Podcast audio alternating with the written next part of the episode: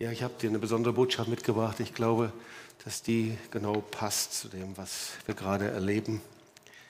Und ein Wort, worüber der Heilige Geist zu mir gesprochen hat. Ich weiß nicht, ob es dir ähnlich geht wie mir, aber man muss schon gerade auch bei der Fülle der Nachrichten, die wir sehen, immer wieder dagegen kämpfen, dass man nicht eingesperrt wird ähm, in so einen Geist von Bedrückung und Hoffnungslosigkeit und gleichzeitig eben auch zu schauen, was möchte denn der Herr eigentlich in dieser Zeit. Und ähm, ich möchte dir ein Wort vorlesen, das wir alle sehr gut kennen aus Apostelgeschichte 4.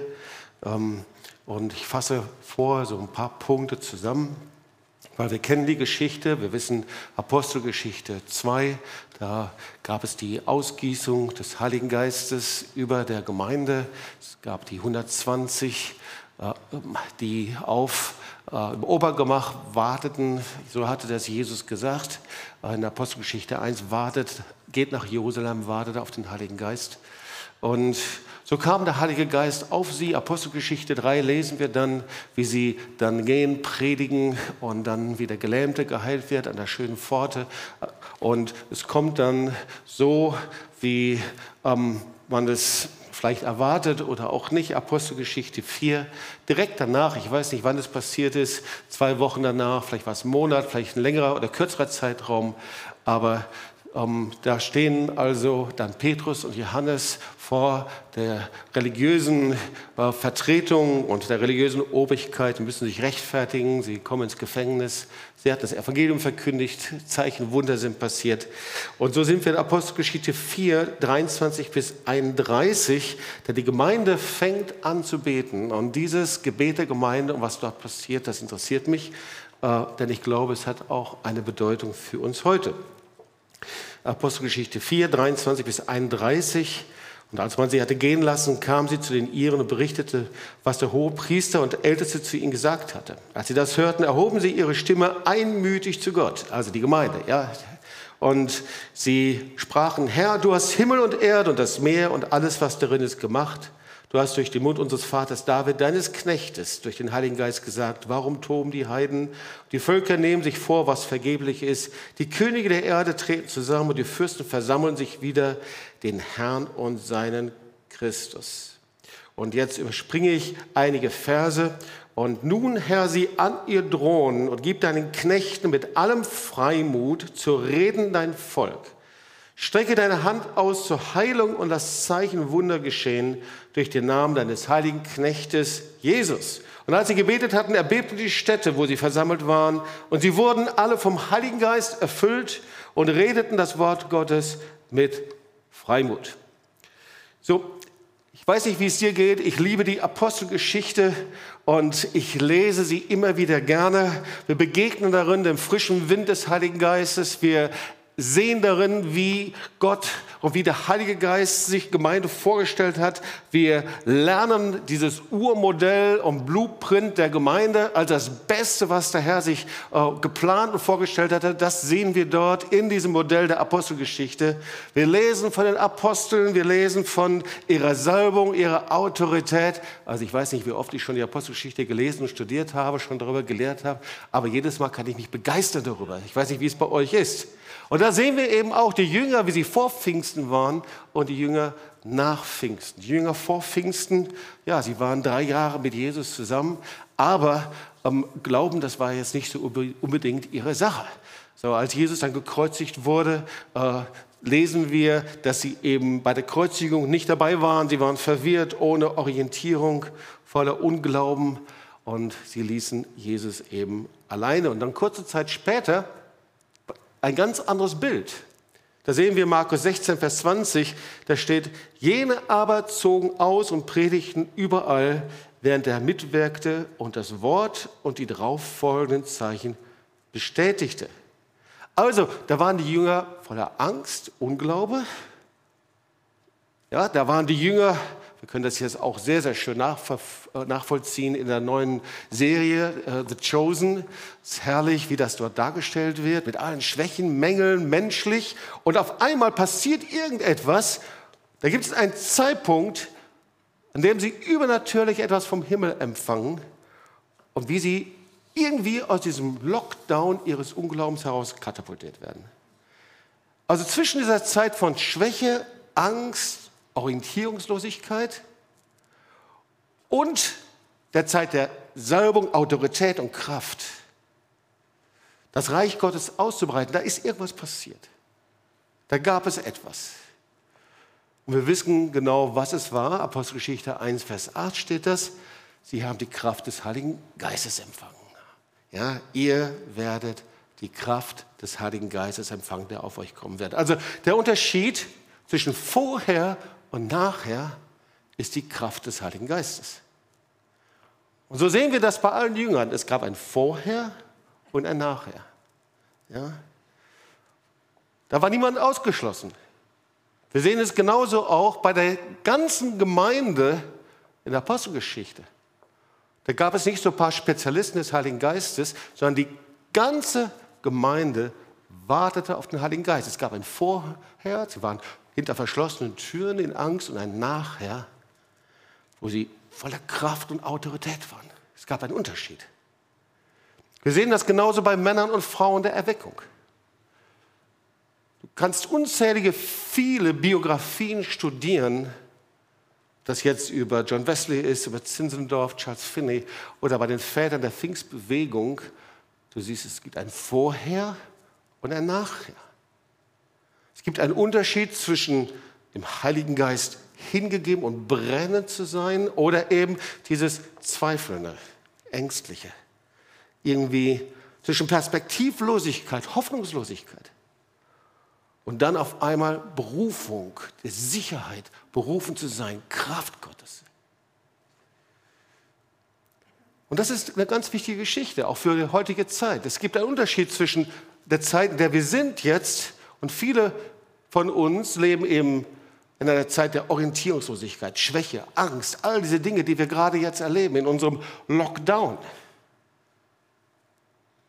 Und gleichzeitig gibt es etwas anderes. Und irgendwie scheint eben die Kraft des Heiligen Geistes den Unterschied zu machen.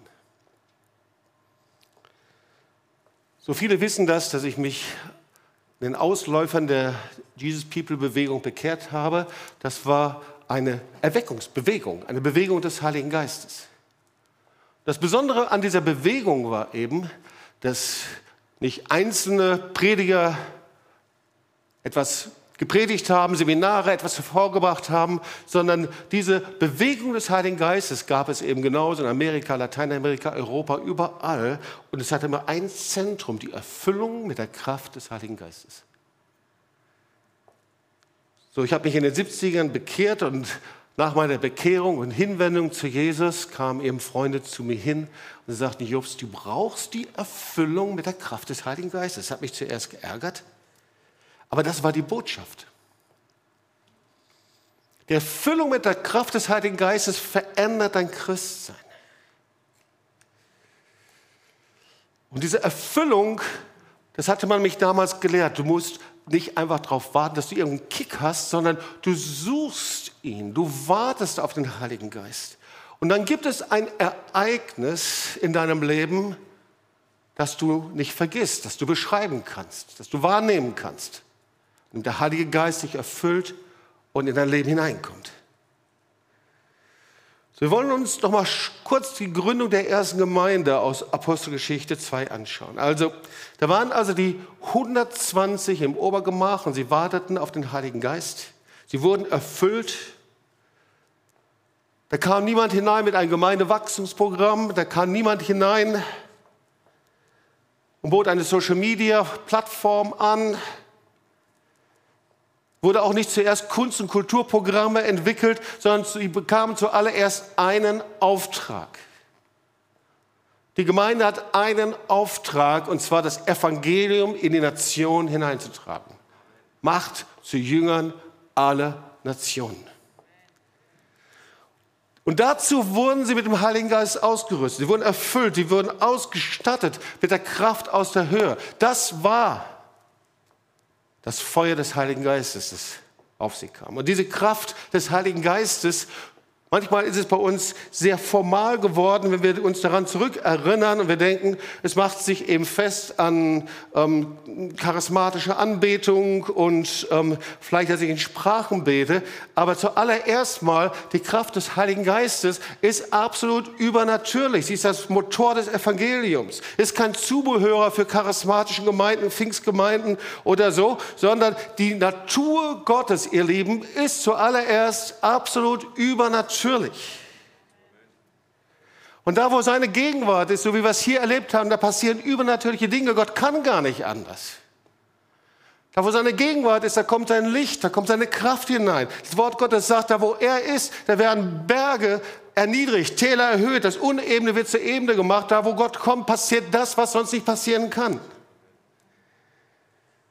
Das ist das Markenzeichen Gottes, das Unmögliches passiert. Ja, die Schöpfung ist aus dem Nichts entstanden. Der Herr sprach und es wurde Licht. Das Volk Israel wurde aus einem Mann erwählt. Er war Abraham und er sprach zu Abraham, er schloss einen Bund mit ihm. Die Speisung der 5000, wenn wir uns die ganze Bibel anschauen, Gottes Natur ist es, übernatürliche Dinge zu tun. Und deswegen die Nachfolge Jesu ist nicht natürlich, sondern die Nachfolge Jesu ist übernatürlich. Dass ich mich bekehrt habe als jemand aus einem humanistisch, äh, äh, humanistischen Elternhaus, ist etwas Übernatürliches. Dass ich zu Jesus gekommen bin und ihm nachgefolgt habe, nachgefolgt bin, das ist übernatürlich. Dass ich erfüllt worden bin mit der Kraft des Heiligen Geistes, das geschah übernatürlich. Und deswegen ist die Gemeinde, ihr Lieben, kein christlicher Verein, sondern äh, eine übernatürliche Gemeinde. Kannst dazu Amen sagen? Ja. Wir sind berufen, das Wort Gottes zu verkündigen. Wir sind berufen, die Werke Gottes zu sehen. Und wenn wir das nicht sehen, sind wir eine kraftlose Gemeinde. Wir sind berufen, die Botschaft des Evangeliums in eine kraftlose und orientierungslose Welt zu tragen. So, das ist also mal zusammengefasst. Das waren also Petrus und Johannes. Und das taten sie. Der Heilige Geist kam auf sie und sie taten nichts anderes. Ja, sie heilten Kranke, sie gingen hin, verkündigten das Evangelium. Das war ihr Leben, ihre Leidenschaft. Die wurden nicht eingesetzt als ein Evangelistenteam, sondern das tat jeder in der Gemeinde. Völlig selbstverständlich. Sie waren getrieben von dem Heiligen Geist. Und es kam so, wie es kommen musste. Lesen es in Kapitel 4. Sie landen also dann in den ersten Tagen direkt vor Gericht. Und da lesen wir, wie sie dort vor Gericht, vor den religiösen Obrigkeiten der damaligen Zeit, das war die Intellektuellen, die Schriftgelehrten, die Professoren der damaligen Zeit. Und sie standen da, Petrus und Johannes, einfache Fischer. Wir können nachlesen, wie sie dort waren und wie sie das Evangelium weitergegeben haben, wie sie sich wunderten und da steht folgendes, Vers 13. Sie sahen aber den Freimut des Petrus und Johannes und wunderten sich, denn sie merkten, dass sie ungelehrte und einfache Leute waren und wussten auch von ihnen, dass sie mit Jesus gewesen waren. Sie sahen den Freimut von ihnen. Wir kennen dieses etwas altertümliche Wort Freimut, Paresia. Freimut. Luther spricht über Freimut. Und manchmal wundern wir uns, wie oft dieses Wort im Neuen Testament in unterschiedlichen Schattierungen und Ausdrückungen vorkommt. Allein hier jetzt in dieser Geschichte kommt es dreimal vor. Apostelgeschichte 4, 29, 4, 31 und im Vers 13 auch. Und der Umfang dieses Wortes Freimut ist viel mehr. Zuallererst ist es Offenheit. Das heißt, Offenheit gegenüber dem anderen, offenes Herz zu haben. Und vielleicht kennt ihr das, wenn du mit jemandem zusammen bist, mit dem du vertraut bist, dann kannst du ganz ungeschützt und offen einfach dir diese Dinge sagen. Das ist Freimut. Wenn du aber mit jemandem zusammen bist, in dem du nicht so vertraut bist, und dann bist du vorsichtig, dann hat man so eine Handbremse innerlich, man überlegt genau, was man sagt. Kennt ihr den Unterschied? Und das ist hiermit gemeint. Freimut ist Offenheit. Du hast keine Handbremse angezogen. Du versuchst nicht, dich selber zu schützen vor dem anderen. Die andere Bedeutung heißt Unerschrockenheit, frei heraus zu sein, ohne Umschweife, die Dinge einfach direkt zu sagen, mit einer großen Gewissheit. Das ist die Wortbedeutung von Freimut. Und sie ist verbunden mit einer anderen Bedeutung und das ist Zuversicht. Hebräer 4, Vers 16 steht das. Da steht, darum lasst uns freimütig, zuverlässig, zuversichtlich hinzutreten zu dem Thron der Gnade. Das heißt also zu dem Thron der Gnade, zu dem Kreuz Jesu, kommen wir nicht mit angezogener Handbremse, wir kommen nicht mit Vorbehalten, sondern wir kommen offen, mit offenen Herzen, unerschrocken, voller Erwartung, das ist damit gemeint. Und es hat eine zweite Bedeutung, die ich sehr wichtig finde, dieser Freimut, es hat die Bedeutung öffentlich. Nun ist es ja sehr einfach im privaten Bereich freimütig zu sein, offen zu sein, Handbremsen zu lösen, wenn man sich kennt, mehr oder weniger. Aber hier, dieses Wort beinhaltet, das eben öffentlich zu tun. Kolosser 2, Vers 15. Er hat die Mächte und Gewalten ihrer Macht entkleidet und sie öffentlich, das ist das Wort Paresia, zur Schau gestellt und über sie triumphiert in Christus Jesus. So, die Kreuzigung war öffentlich. Die Auferstehung war öffentlich. Ihr Lieben, die Erlösung ist öffentlich. Und so diese Freimut von Petrus und Johannes vor den Schriftgelehrten und hohen Priestern, sie waren offen, unerschrocken und es war öffentlich. So, es gibt einen Ausdruck, wie man das auch in der heutigen Zeit nennt. Man nennt das die Paräsie, das ist die Freimütigkeit. Und eigentlich ist es bezogen auf die Redefreiheit. Ja, auf einen modernen Ausdruck bezogen.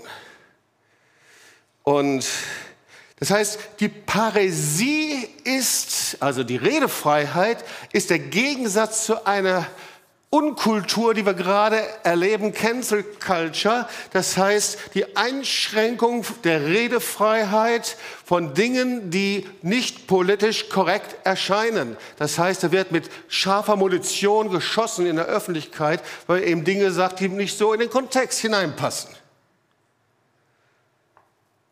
Zitat, die Paräsie, die Freimütigkeit, ist die kühne Redefreiheit, bei der unangenehme Wahrheiten oder objektiv wahre Umstände vom Redner mit Offenheit und Freimut vorgetragen werden, auch mit der Gefahr, dass der Zuhörer sich brüskiert fühlt und verstimmt reagiert.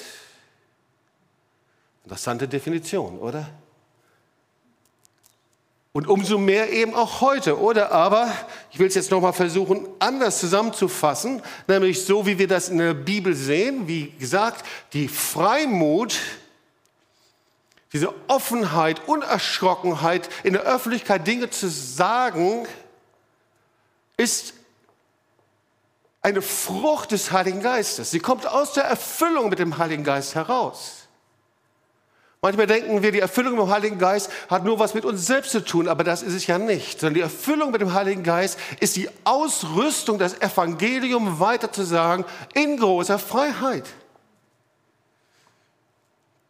Definition Freimut, es ist ein Kennzeichen der Kraft des Heiligen Geistes und Ausdruck des Glaubens und meint, die Wahrheit des Evangeliums öffentlich, unerschrocken und ohne Furcht vor eventuellen Nachteilen weiter zu sagen. Wir wollen uns mal kurz das Umfeld der Gemeinde anschauen, denn manchmal haben wir so inneren Gedanken oder die innere Idee, dass die Zeit der Gemeinde, der Apostelgeschichte, na, dass sie es ziemlich einfach hatten, dass es wesentlich einfacher war als heute, aber dem war nicht so. Ich glaube sogar, dass die Jünger zur Zeit der Apostelgeschichte und die Gemeinde sich in einer sehr starken Auseinandersetzung befand. Deswegen beten sie, Vers 25, warum toben die Heiden? Und die Völker nehmen sich vor, was vergeblich ist.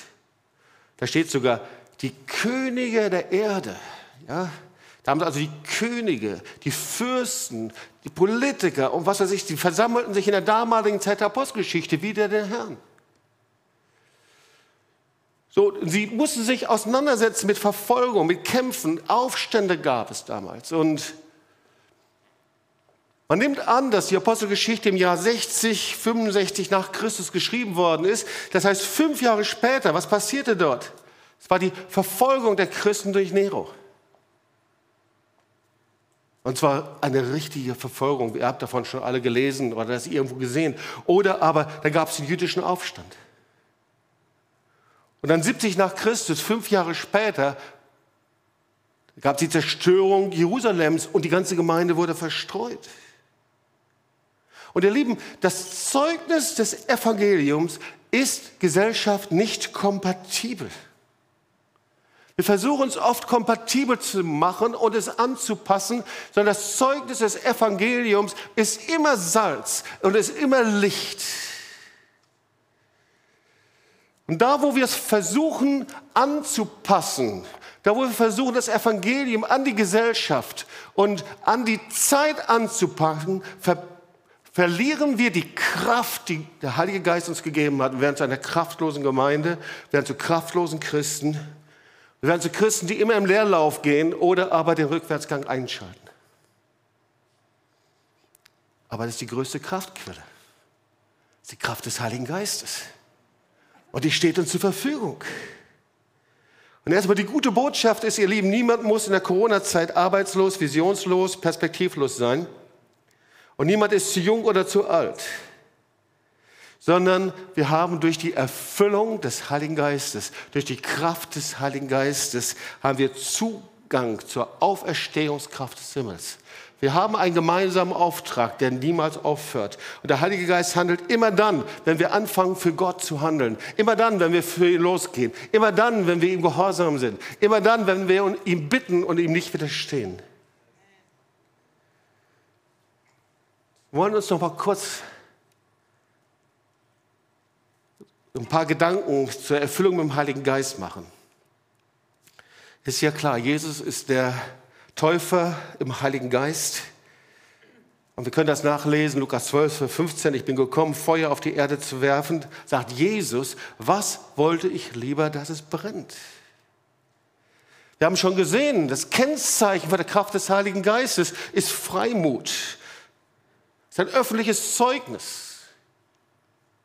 Es ist ein Zeugnis, das Ablehnung, Auseinandersetzung, Entzweiung hervorbringen kann. Manchmal sogar bis in den engsten Kreis der Familie hinein. Das Kreuz bringt immer eine Scheidung hervor. Und ich erinnere mich ich bin in einem Elternhaus aufgewachsen, für die ich sehr, sehr dankbar bin. Ich bin sehr dankbar für die Erziehung meiner Familie. Aber ich weiß, als ich mich bekehrte und anfing in der Bibel zu lesen, schaute mein Vater mich groß an und er fragte mich, Jobst, und er glaubte an Toleranz und glaubte eben, dass es äh, einen pluralen Weg, dass es unterschiedliche Wege zu Gott gibt. Und er sagte, Jobst, glaubst du wirklich, dass Jesus der Weg, die Wahrheit und das Leben ist? Und ich sagte, ja, Vater, ich glaube das. Jesus sagt, ich bin der Weg, die Wahrheit und das Leben. Und ich erinnere mich, wie ich dann morgens die Bibel, Sonntagmorgens die Bibel in die Hand genommen habe und ich wusste, indem ich in den Gottesdienst gehe und indem ich diesem Jesus diene, ich werde nicht aufhören, Jesus anzubeten und ihn zu ehren. Aber gleichzeitig ist es so wie eine unsichtbare Linie, die sich durch unsere Familie gezogen hat. Das Kennzeichen für die Erfüllung im Heiligen Geist ist, dass Geister sich scheiden können. Und das sagt Jesus hier auch. Meint ihr, dass, ihr, dass ich gekommen bin, Frieden zu bringen auf Erden? Und da sagt Jesus etwas ganz Merkwürdiges. Ich sage euch, nein, Zwietracht. Denn von nun an werden fünf in einem Haus und eins sein. Ich muss über die fünf in einem Haus nachdenken. Irgendwie in der heutigen Zeit ist das schon irgendwie seltsam, oder? Also drei gegen zwei und zwei gegen drei. Also hier wird nicht gegenüber Streit gesprochen, sondern hier wird darüber gesprochen, dass die Erfüllung mit dem Heiligen Geist keine höhere Qualität seines Christseins ist, sondern dass es immer eine Linie, eine Trennungslinie hervorbringen kann.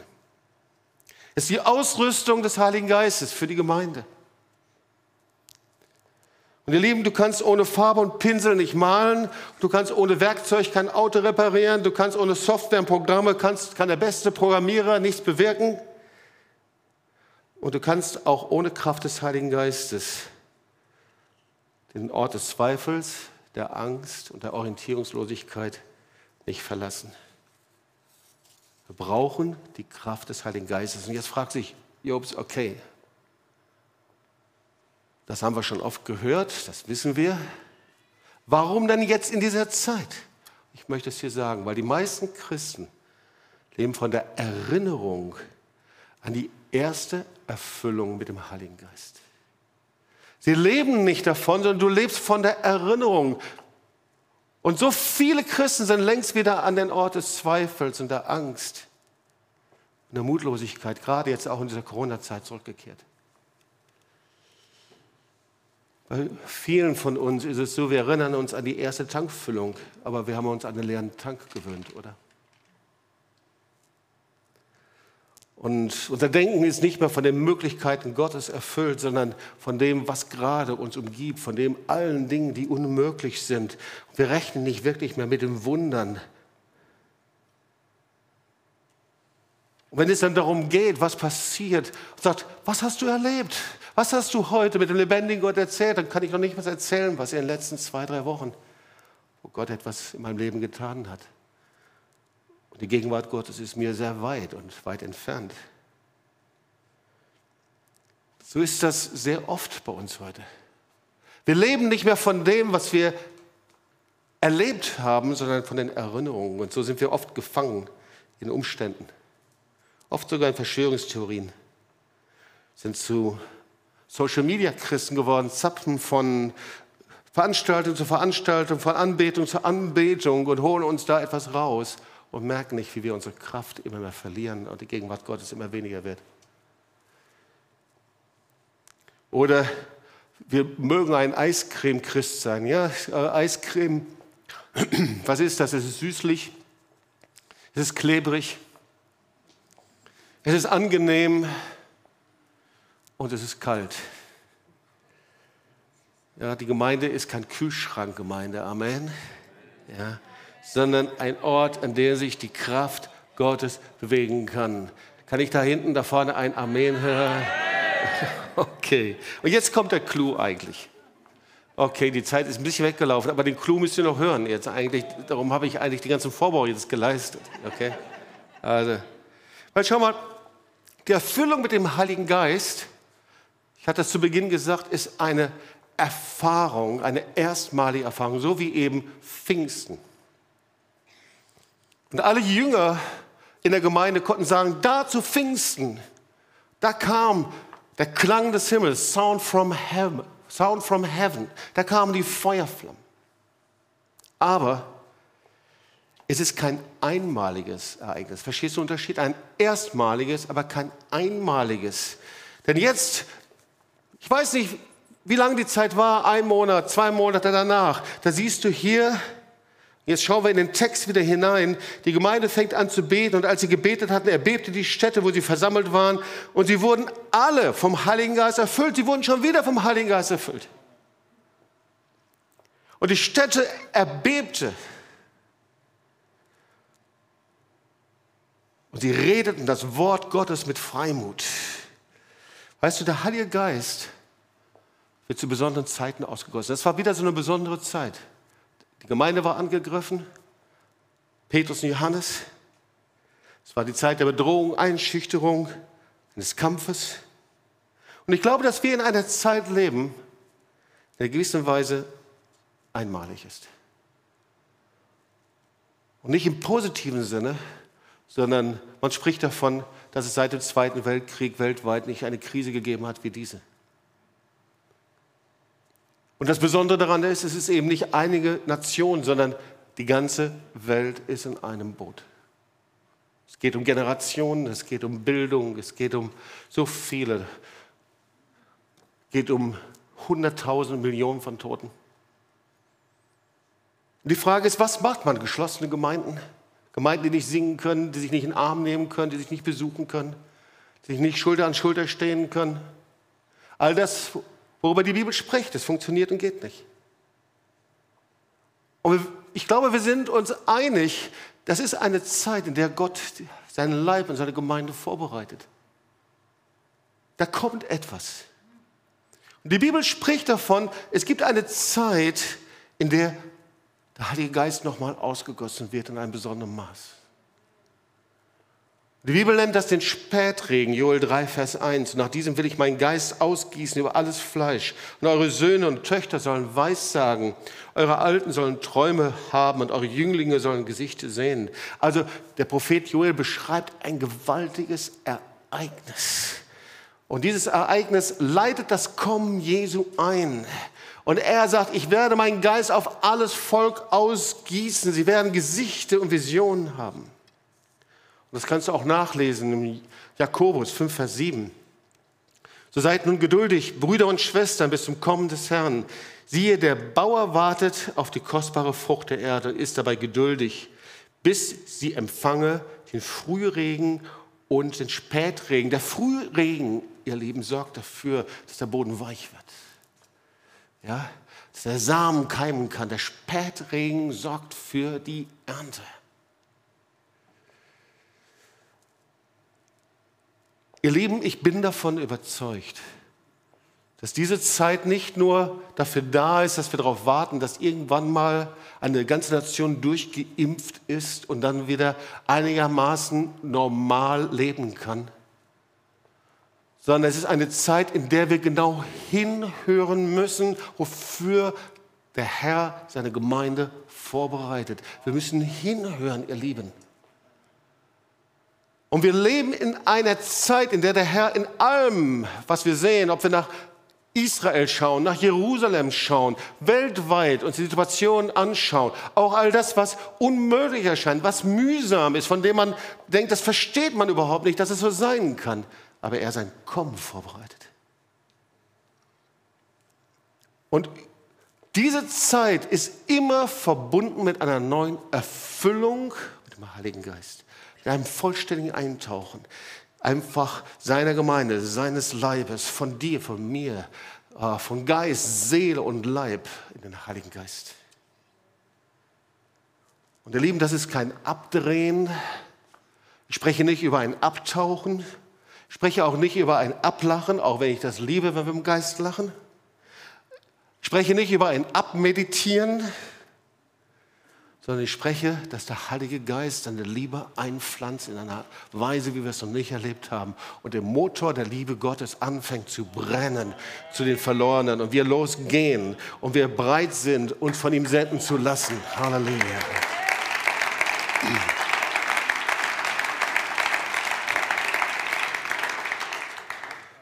Und das Kennzeichen ist einfach nur ein Hunger, ein Schrei, den er einpflanzt. Und dieser Hunger ist, Heiliger Geist, wir brauchen dich wirklich. Und ich sage dir ganz ehrlich, ich bin so dankbar für alles, was ich sehe in der Gemeinde, im Werk Gottes, an Konferenzen. Hammer, was alles passiert. Aber mir ist es innerlich, dass ich sage, Herr, nicht so weiter. Wir brauchen dich wirklich, Heiliger Geist. Wir brauchen nicht, wir können nicht weitermachen als Gemeinde Jesu, Kirche Jesu, egal wo ich schaue, Amerika, Lateinamerika, bei uns selbst, wohin auch immer. Alles herrlich, wunderbar. Aber Gott hat etwas anderes, was ganz anderes, was ganz Neues durch den Heiligen Geist vorbereitet. Und ich weiß, das fängt bei mir an. Und ich weiß, ich suche. Und es fängt bei uns an. Herr, suche uns heim mit der Gegenwart und Kraft des Heiligen Geistes. Halleluja. Und wenn wir uns die Zeit anschauen hier, ein Blick in diese Zeit hinein, ja, wo fange ich an, höre ich auf? Ich möchte gar nicht die ganzen Negativsachen aufzählen. Ja. Aber wir brauchen den Heiligen Geist. Amen. Die Kraft des Heiligen Geistes, ihr Lieben, überwindet alle Menschenfurcht. Und wenn wir um die Kraft des Heiligen Geistes beten, dann nicht, damit wir noch mal ein seelsorgerliches Ereignis mehr haben, nicht eine Heilung mehr haben, auch das passiert, nicht eine Gabe mehr haben, auch das will der Heilige Geist machen, nicht einen geistlichen, emotionalen Kick mehr haben, auch das ist nice, sondern der Heilige Geist kommt mit seiner Kraft, mit seiner Salbung und er reinigt von aller Menschenfurcht. Vorher waren es ängstliche Jünger, jetzt stehen Apostel vor dem religiösen Rat der damaligen Zeit. Jetzt stehen sie da vor dem religiösen Rat. Und ich bin so dankbar für die Gemeinde der Apostelgeschichte. Die haben sich nicht dahingesetzt und hingestellt und gesagt, naja, jetzt gehen wir mal auf Abstand. Was ist denn mit denen? Vielleicht stimmt ja mit dem was nicht, dass die jetzt da gefangen genommen worden ist. Petrus und Johannes, vielleicht ist ja Sünde in ihrem Leben. Bin so dankbar, dass sie sich nicht auf Abstand gegangen sind. Aber so sind wir so leicht, oder? Die Gemeinde ist erfüllt mit dem Heiligen Geist. Und sie betet in der Vollmacht und Kraft des Heiligen Geistes. Denn sie wussten, wer zu Jesus gehört, der wird ein Ausgestoßener werden. Und vielleicht schockt dich, dass ich das sage.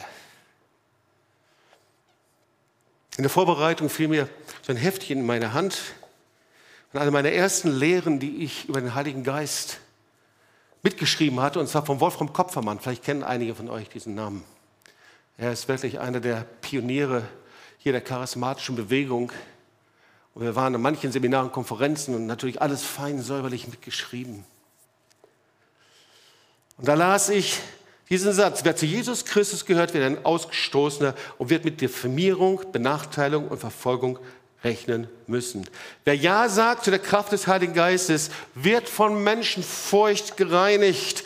Und er sagt, das Feuer Gottes reinigt mich von aller Menschenfurcht und empfängt Freimut, Freiheit.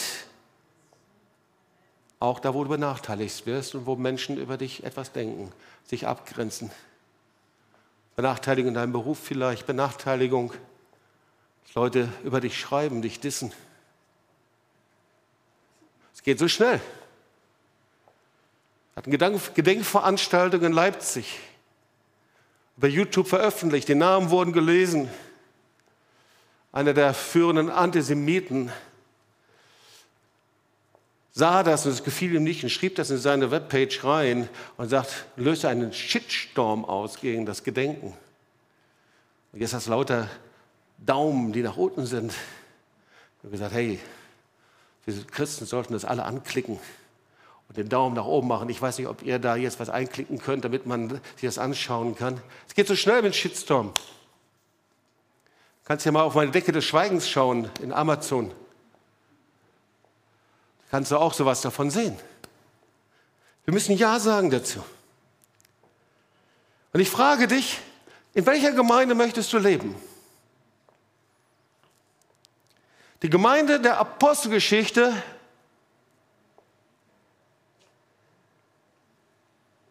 Sie setzte sich nicht dahin und betete und sagte, Herr, sei Petrus und Johannes gnädig.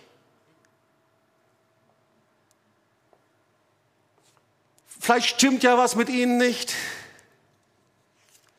Nein, die Gemeinde der Apostelgeschichte kannst du nachlesen. Sie waren erfüllt mit der Kraft des Heiligen Geistes. Und deswegen beten sie gerade jetzt, Herr, gib uns Freimut. Gib uns Freimut. Herr, gib uns Freimut, dass wir öffentlich bekennen, wer du bist, deine Herrschaft, deine Macht, deine Autorität, deine Kühnheit, deine Offenheit. Herr, wir lösen alle Handbremsen und lassen sie herunter. Und zur Zeit, zur Unzeit verkündigen wir das Evangelium, ohne politisch korrekt sein zu wollen, sondern einfach in der Salbung und Kraft des Heiligen Geistes, weil Jesus lebt und regiert und er der König und der Herr der Herren ist. Halleluja.